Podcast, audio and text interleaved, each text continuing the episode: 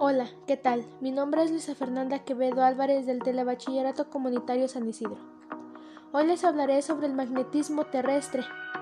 Este tema también es interesante porque nos habla sobre el magnetismo, también sobre el campo magnético de la Tierra, que es donde la fuerza magnética actúa y está relacionado con fenómenos naturales como la aurora boreal.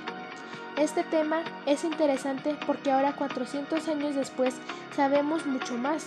Los científicos nos cuentan que el 90% del campo magnético que se registra en la superficie del planeta tiene su origen en el propio globo terrestre, tal y como lo afirmó Hilbert.